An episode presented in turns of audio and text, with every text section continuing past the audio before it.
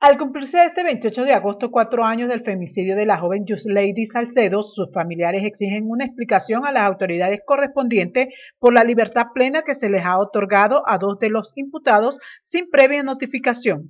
Asimismo, piden que se radicalice la causa en Caracas, ya que en Mérida esta está viciada. La información la aportó la directora de la ONG, Denus Fadul.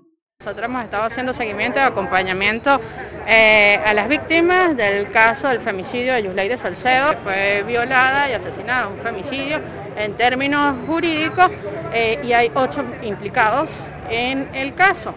Eh, recordamos que hace un año precisamente Douglas Rico, en una rueda de prensa nacional, declaró que habían ocho personas detenidas por el caso y hizo referencia de las pruebas de la culpabilidad de estas ocho personas. Sin embargo, antesito de que entráramos en cuarentena, una de, eh, las situaciones terribles que vivieron los familiares es que se realizó una audiencia donde quedaron en libertad plena dos de los ocho imputados sin ni siquiera notificarle a las víctimas ni a la parte. Esto fue el 18 de enero.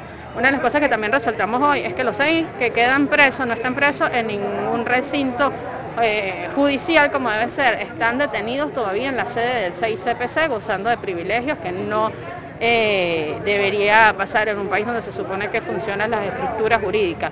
También los familiares están pidiendo las organizaciones de derechos humanos en defensa de los derechos humanos de la mujer, estamos solicitando que se radicalice la causa en Caracas porque acá el proceso ha estado totalmente viciado. Desastre que viola por completo los principios básicos de procedimiento y los principios de derechos humanos y tener la paz de la justicia después de cuatro años de asesinada, eh, continúe como tal el proceso y que ya vengan los juicios y que se aclare por qué están en libertad plena, cuáles fueron los argumentos.